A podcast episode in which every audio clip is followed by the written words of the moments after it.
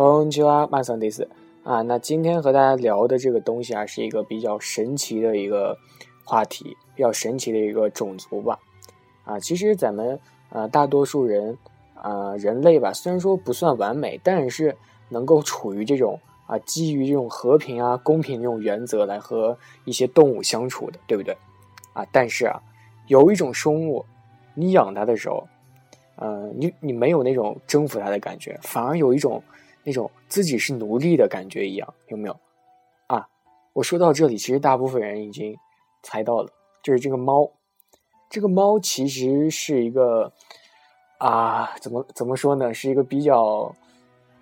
呃自认为自己很完美的一个家伙吧，这种东西。但是猫呢，也是啊非常可爱的一种生物吧。呃，这个日本民族也是非常喜爱这个猫的。啊，从这个啊最熟悉的这个哆啦 A 梦。啊，到这个 Hello Kitty 啊，还有这个猫站长，大家都知道这个，嗯，之前招揽众多中外游客的这个猫站长啊，这些呃，可以说这种喵星人的这种身份啊，可以说已经远远的超过了这种啊宠物的这种范畴了啊。然后日本人吧，就对于这种猫啊，就是既爱又恨，可以说是非常的纠结。然后一些人可以说在网络上也是非常喜欢用。猫，然后来表达自己的一些什么什么样的感受。然后日语中呢，也有很多与猫有关的词语啊，或者说这种惯用句，也是这种不胜枚举的啊。然后有一些研究学者就称这种现象为这个猫文化吧，猫文化。呃，其实说到这些啊，猫啊，比如说我刚刚说的这些动画形象，都是因为。呃，可以说，听说都是作者根据日常生活的一些写照，然后才创造出这些角色的。呃，我并不是说啊，就是说这些东西都是凭空捏来的，有可能，嗯，你说藤子 F 不二雄就有可能家里就养着一只猫，然后就画出了这种哆啦 A 梦。可可以说，平时的这种呃积累的经验吧，就可能给呃这作者或者说一些作家一些灵感，然后才能写出或者说画出更好的作品。嗯，这种我刚刚说这种猫文化，或者说一些呃东西，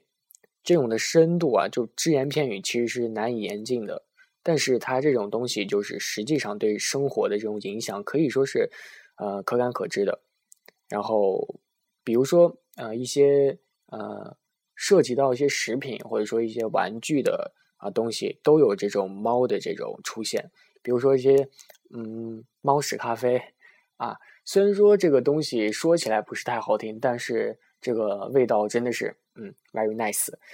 呃，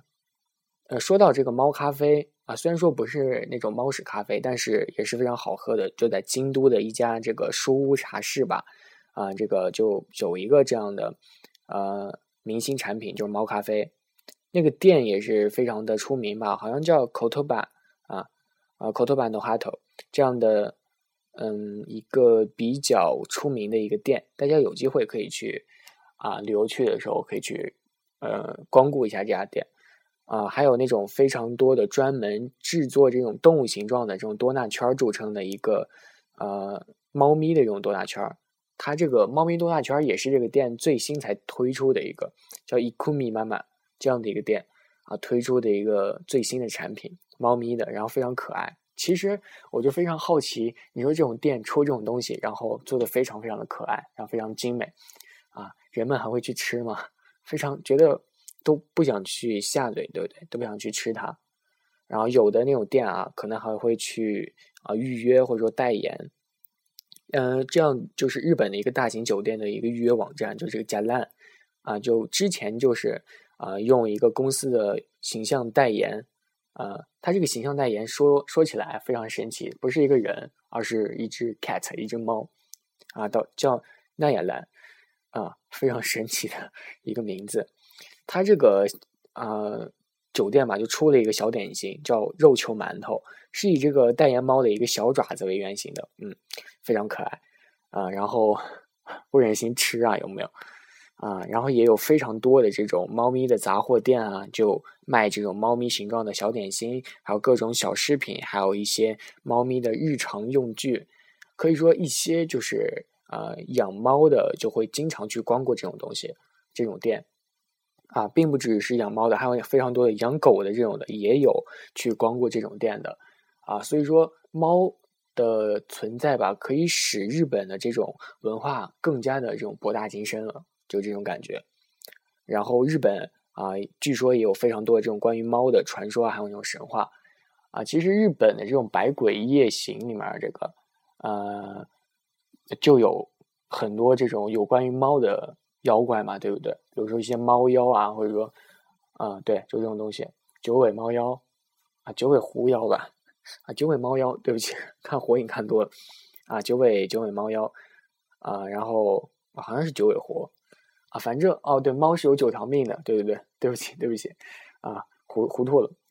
啊，其实说到这个猫，有一种，嗯，不是猫的生物，但是啊。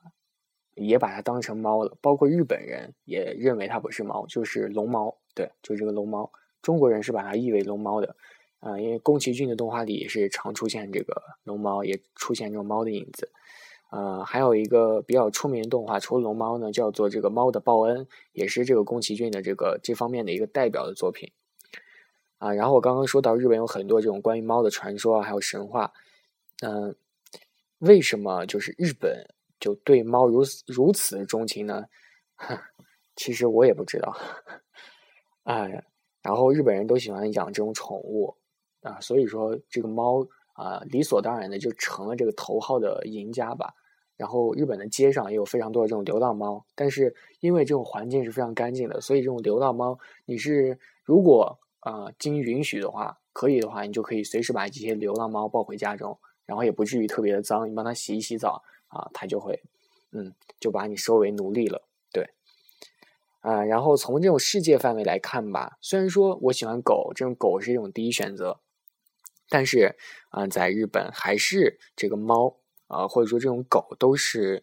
呃，都是占占上等的吧，狗和猫都是各分天下的啊，所以说不难感觉到，我说了这么多，都是可以觉得这种日本人对猫的都有一种非常特别的一种感情吧。啊，然后这种女的就是这种 Hello Kitty 这种公仔非常多，然后男的喜欢的就是这种哆啦 A 梦的这种手办非常的多啊，然后广场上可能有非常大的、非常大的那种霓虹灯闪烁的啊这种建筑啊，非常可爱。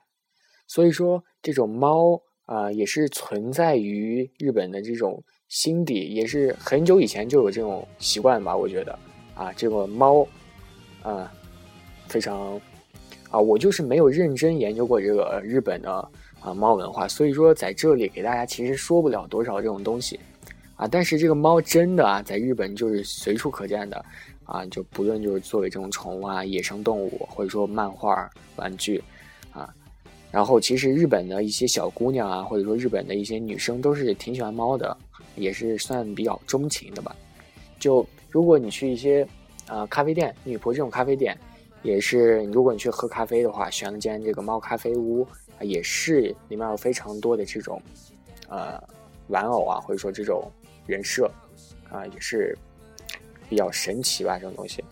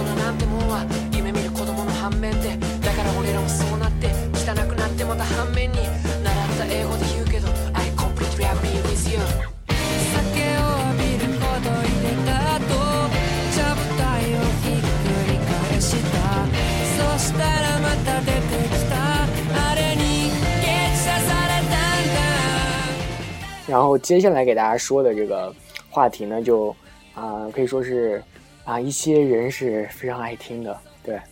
啊。然后本少啊啊马桑对这个。不小心暴露了性别啊，马桑对于这个话题也是比较有搞头的，也是比较啊对于这个东西也是呃深知不少的。对于刚刚的一些猫我不了解，但是对于这个东西嘛，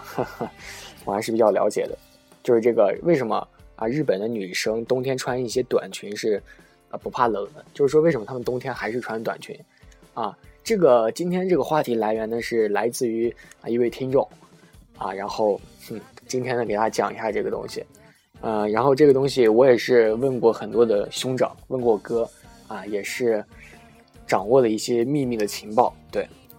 就是几年前吧，就第一次到日本的时候，就有一个令我非常惊讶的一个景观，就是我刚刚说的冬天啊，这些光着腿穿着短裙这种辣妹，啊，我就非常习惯啊，非常奇怪，